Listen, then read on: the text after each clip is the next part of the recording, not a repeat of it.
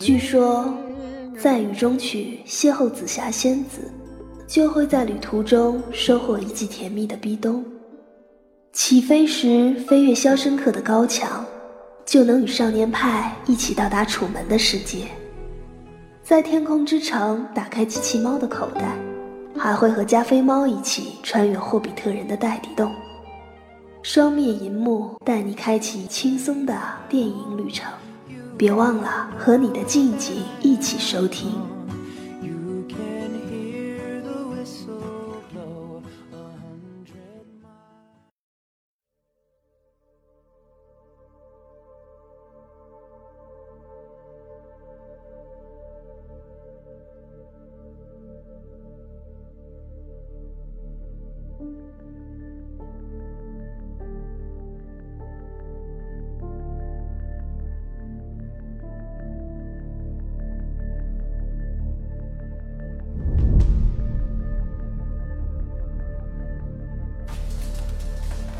双面银幕，多面解读。 欢迎收听本次的双面银幕，我是主持人高冷， 哈哈哈哈哈。现在我们有很荣幸邀请到了之前的前任主持人，不对，是那个坏机器人儿。天呐，高老师特紧张，今天对吧？第一次当主持人，对，还邀请我干啥？你就在我 家录， 是吗？呃为了为了就是正式一点，对吧？对角色调换一下。对，那我们呃，其实来说，今天是周日的一个下午，呃，嗯阳光温暖，坐在 传媒大学的对面，来聊一下呃后边要上映的几部电影，对吧？啊，主持人角色我又转回来了。啊，对，因为我不知道该说什么 接着来嗯对接着来我们今天的聊的节目聊的电影就是《移动迷宫二》。嗯，这部影片呢是在十一月多少号？十一月四号上映，啊，十月四号上映，嗯。很好看的一部小鲜肉电影哦，我还没看呢。这 个对，我们今天之所以有身份的转换，也是因为我提前看看过这部电影，包括之后的《火球火星救援》呀，还有还有史努比史是努吧比，对对对，那史努比是什么时候上？史努比和移动迷宫差两天，是在十一月六号上映。啊哦，离得很近嘛。对，所以我们呃，应该这两天有紧接着两期的节目，一个是《移动迷宫二》，然后之后是《史努比》嗯、哦当然我们也是借，呃因为这个电影还没上映，我们也是第一是，呃，在北美上映了对对对，啊，史北努比美北北北美美嗯我看那个票房不是很好，没有第一部好。你说哪部？《移动迷宫二移》动迷宫二对，《史努比》的话应该还是还没上吧？同步的吧？同步是对对同步的吧？我记对得对是。对。那我们先来聊《移动迷宫》吧。嗯，这个移动迷宫呢，我看过第一集嗯啊、去年吧，嗯。还好哎，这个项目你有参与吗？当时没。 有，我只是做了个 PPT，就不要再往下聊了，往 事不不要 想再不想再聊这个往事不要再提，对啊吧？对。嗯，然后那个你看了之后给他打个分吧，嗯，可能来说，我觉得收了这你这一部相对第一部来说， 呃，加入了更多的场景，场面的更大了是吗？就是说、呃，对对对，可能成本来说也有略微的提高吧，啊，对，然后就是不是局限在他那个迷宫，绿绿地什么里头了、嗯，对对，他们已经出来了，啊？跑，哎，我我看最后一集最后一块儿跑出来了。对，是个给我的感觉就是进了一个大坑，进了移动的迷宫的这么个坑里头其实第一，它是它的剧情是连贯的嘛，啊。它是根据呃同名小说改编的。嗯，那这部电影的话，第二部的话就是填第一部的坑。啊，就讲的为什么他们进为什么会他们会出现在这个迷迷宫里边？嗯然后其实我们看到的这个迷宫是个局部的世界，跟它平行的还有好多类似的迷宫，在第二部里头会有这个类似的展展现是吗对对对，所以说第二部听我这么一说，可能大家感觉到就是它的阵容更强大了。就是人物会更多的加入进来。对对对，就是多个迷宫，他们之间融合到一起去哦。那就都是说这个地球上很很厉害的人物都在一起，对对对，但是他们并不知道为什么他们会在这个迷宫里。对对对，是这样。然后第二部，呃，会有一部分的关于这个事情的，呃，揭露吧。啊，他们为什么会存在于这个迷宫中间？我们现在也不过多的去剧透，看这个影片这么说吧，特别其实火来说，我觉得就是第二部中加入了更多的新鲜的元素，哦只能这么说，有一些新鲜的元素，可能可能这个东更西刺激是吗更刺激了。可能说，呃，仁者见仁，智者见智吧。就是对第一部，你说可能有些人看完是比较喜欢第一部的，有些人是呃觉得，哎，第一部、第二部场景更丰富了，然后有一些但是它的什么连贯性或者是什么性会更更更嗯没有第一部做的那么就感觉紧绷绷那种整个节奏应该跟第一部有大的不同吧。哦，节奏的变化。那我们其实今天来说，也是借着《移动迷宫》来聊一下，呃，北美的、欧美的青春电影是吗，青春电影，对对对，就是这种乌托邦式的这种电影，嗯从从那个《饥饿游戏》到什么《分歧者》，嗯，嗯还有什么一个什么《骸骨之城》，它都是这种青少年题材的。对对对，我是一直觉得这个电影它有一个，呃，特别优秀的地方是说，一般来说是低成本的，但是能把故事做得非常的紧张。但我觉得它这个电影能让我看到的一个问题就是我，它怎么能把我们这些观众带入他们那个设定的空间里？就像《分歧者》，我就很进入不了他那个空间，嗯所以我看了一集之后，我就不想看第二集了。嗯，你看《分歧者》了吗？？我看了，我也同样有感受吧。就我完全无法感受到，哎，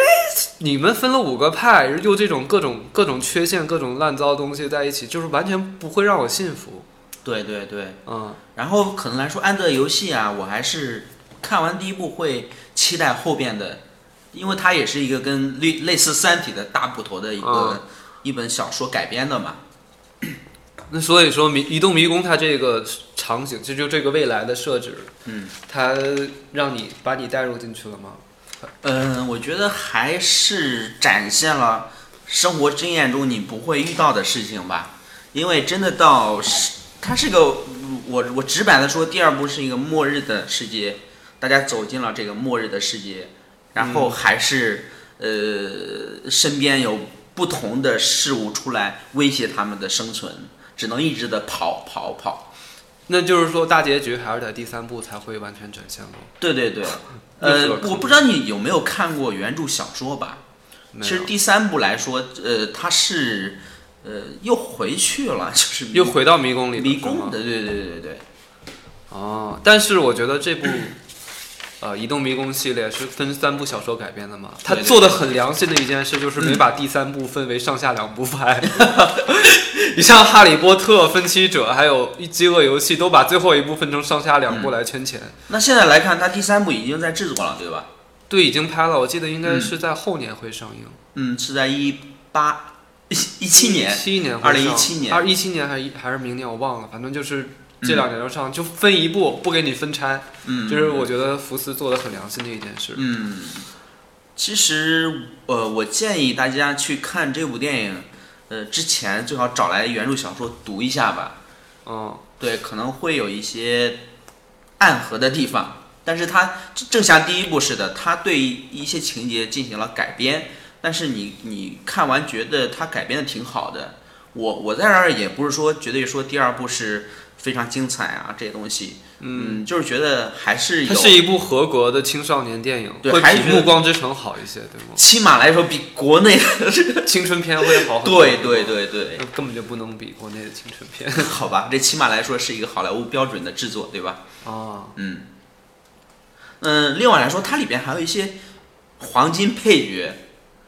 应该 黄金配角就是除去什么李继红啊，还有就是欧美人一些小鲜肉，嗯，它里面还有一个就是，嗯，《权力的游戏》里面那个小指头，一个反派，著名的反 派，并不认识，我只认识小垃圾，不是叫 小小恶 魔，人家叫丁垃圾是吧？ 啊，对对对对，丁 拉彼得丁拉基，对，彼得丁垃圾，小垃圾，嗯，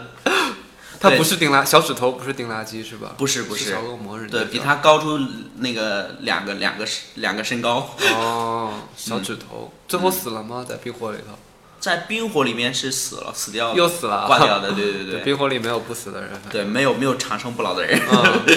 嗯，应该我说吧，你啊不要对对抢我的话题。好好我们现在该聊什么了？ 该聊是演员对吗？有没有还是之前的老老角色？ 他那个们，他托那个什么托马斯嗯啊，还有那个亚亚洲亚的亚韩亚裔国的那人，个，对呃对他们韩国前人前两天是有两个人来了，就那个亚裔的叫什么李李李红李基红，李基红和那个纽特，就是嗯，演《真爱至上》那个小男孩儿，对对对，长大了。他们应该去了故宫故宫，故宫对对然后没走失吧？走到天津了，有个新闻， 这个故事最近最近流传的比较 广，对吧？因为我一个一个老头儿，然后从故宫出来，就走离离离失了这个队伍，结果啊用了五天四夜五天的时间走到了天 津，走到了天津。 关键是他不会不太会说这个也是北挺荒诞的北。方话，对对对，特别荒诞的一个故事吧。来说一下演员，其实我刚提到就是，我觉得很很不容易，就是在国内你找一些没演过电影的，这这个算是他们第二部嘛，大多数人的第二部电影。啊，电影来说不是，但是那个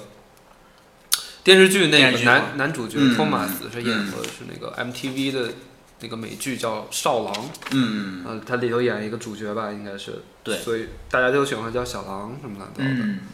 就这部电影，我觉得就是还他又发掘了许多新新人，对对对，有一部分新人进来，那可能大家在演员表里边也会看到，嗯，这个是个庞大的队伍，几就是像几条河流似的，然后汇到一块儿去哦了。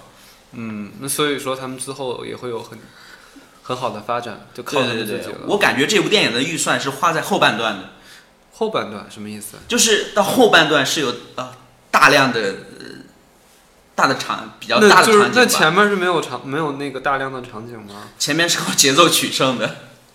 啊，是各种反转，会有各种反转给给大给到我接受。对，对对，就是呃在第一部我们会看到呃那个怪兽在迷宫里边，嗯，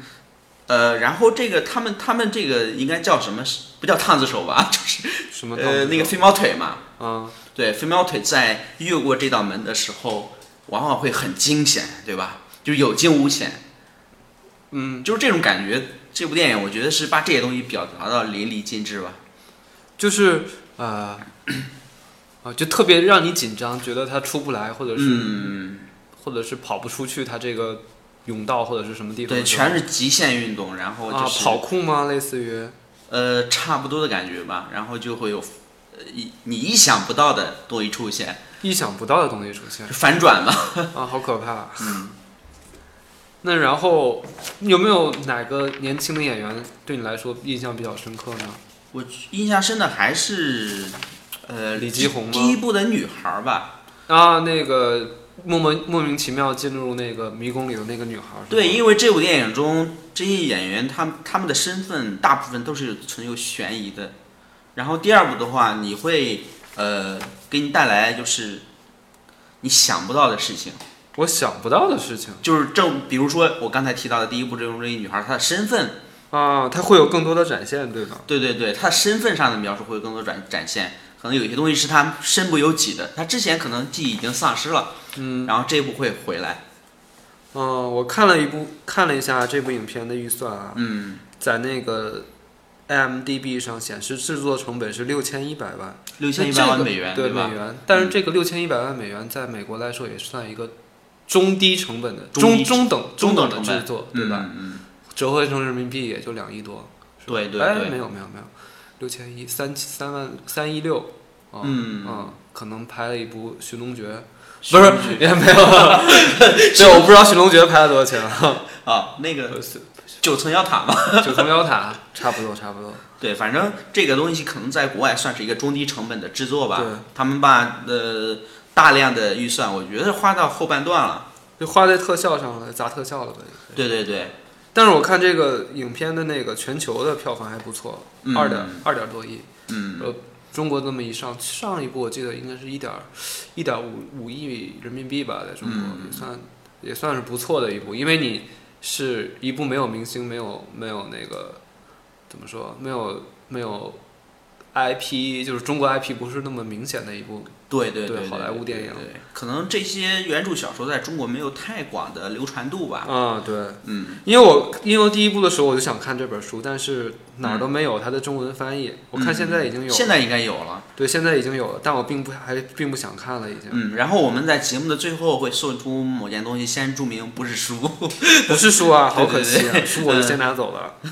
呃，是这样，其实十一月份你也看到，就是嗯有好几部的好莱坞电影，可能出过完十一月份、十二月份就没了吧。对，都是国产保护月了那时候，国产保护月叫贺岁档，贺贺岁档档怎么可能让你有外国片儿进来？嗯，然后这个名额好像也就没了之后的，对吧？然后明年可能还有，呃，我我在看这部电影的时候，呃，在这个放映室外听到了，嗯，呃，什么《二文花栗鼠》还是什么的，啊，动画片啊，这些好像在北美也将要上映，然后在国内也没有引进的名额。就上不了呗。对对对，年内是上不了了。啊，并不想看《达尔文与花栗 鼠》。好，所以我说，我们现在聊一下这部影片的导演吧。他之前好像没拍过什么影片对，他啊是、，嗯他就是拍《移动迷宫》系列的。移动迷宫一》《移动迷宫二》啊移动迷宫三》对对对。对，然后你介绍大致介绍一下他吧。呃，他基基本上我了解到他是，他是一个平面设计师，还是一个视频的，就是特别懂关于广告这一这一创意啊这些东西的吧。所以我们会看到在第一部电影中的一些关于迷迷宫场景的展现的时候，会觉得很震撼，然后很有科技感，还有、呃这种画面感，对吧？我嗯觉得正如就是像之前说的说。这个疯狂的石头啊，疯狂赛车呀，是数学电影。那我觉得这部电影就是平面设计电影， 是有这种感觉，因为我看他们的海报设计都挺好看的，嗯就是迷宫的海报就符合他的专业专业素素养吧。啊。嗯。所以说，我们看那个那叫谁啊？拍那个电影争什么电影争霸那个、嗯电电子争霸赛电子争霸赛啊，对，那个导演他好像是之前是建筑师吧，还是什么东西，嗯，所以他的里头的构建就特别的有那种建筑的美学在里面，就是身份好像是个数学数学数学学家得是吧嗯特别厉害，也就是身份身份背景对他的一个创作影响是蛮深的吧？嗯对，对，所以说哎这部嗯这个导演我看看啊，之前之后有什么有什么新片吗？他就各种拍各种青春题材的电影吗？应该就还是第三部的《移动迷宫》吧，我了解的。呃对。啊，好吧，那据就是我我想反问一下，就是你据你知道，就是像这样的这样的人在好莱坞多见吗？就可能来说，你像之前的哥斯拉的导演，嗯，他因因为一部小的成本的恐怖片，然后拿到了哥斯拉这个机会，会啊，会有会多见啊。现在漫威就喜欢用这种便宜的导演，没名儿的。嗯对，但是他本身来说水平是不差的，对，有的可能是先拍电视剧的，像那个什么乔斯·韦登拍的，嗯，拍《复仇者联盟》，嗯，拍拍之前就是拍电视剧的什么《捉鬼捉鬼者巴菲》嘛，嗯，然后还有他那个还有谁？还有拍《雷神二》的，也是拍冰火的，冰火系列的。嗯嗯所以说也有呃叫什么视觉特效师来做导演的，嗯嗯，嗯，但是要做到口碑票房双丰收，那还是挺难的挺，挺难的，也挺少的。对，那我们最近也看到，像国内的，呃，从小成本做起的辛宇坤导演，嗯，对吧？还有，呃，好多人吧，像那个家在水草丰茂的地方，嗯，这个导演啊，叫他之前演导过什么？我之我我我乘黄鹤，西去了，对对对，类似的一个名字，我忘我实在也是记就不是太清楚。特别文艺的一个。对对，但是我看过，还是挺喜欢的。嗯，对，我觉得他们也类似国外的 这些专业人士吧。但是我觉得他应该算是国外的独立制作，嗯就像，呃，拍《阳光小美女》啊，或者是拍那个《周末情人》啊，什么詹姆斯·格雷啊这样的嗯，一部，就剪剪辑或者是摄影都自己都扛的那一种。嗯啊，但如果上升到那个工业水准的话，那还是在内地来说还是差一点，还没有就这样很的人对出对现。就是少。嗯，希望他赶紧出现。对对这种对。那我们基本上今天关于《移动迷宫二》的推荐也就这么多。你还没打分呢，哦，我我我打过了，七打点五分嘛。七点五啊，对哦对忘对了已经。呃，那最后我想就咱们再探讨一个话题，就是说，呃，在中国可能国内可能低成本的青少年电影，我指的不是呃偶像不是偶像类的，是指一青些春片儿也不是青春片，不是青春片，就是类似《暗淡的游戏》啊，呃、科幻片啊，移动迷宫》啊，它它不不光是科幻，就是玩儿的电影。说白了，嗯，少年班吗？你说的是？少年班也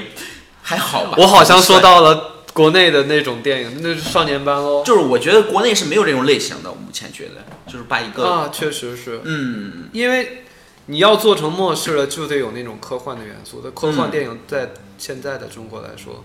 还是比较